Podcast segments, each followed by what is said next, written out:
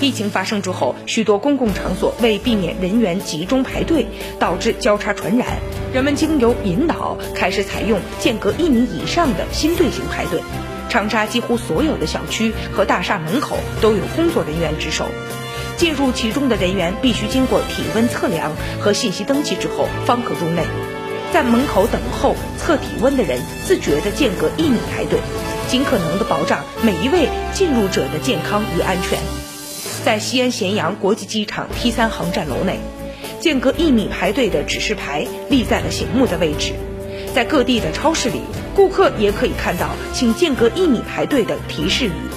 在收银台一米处的地面上，也画上了醒目的黄色禁止线。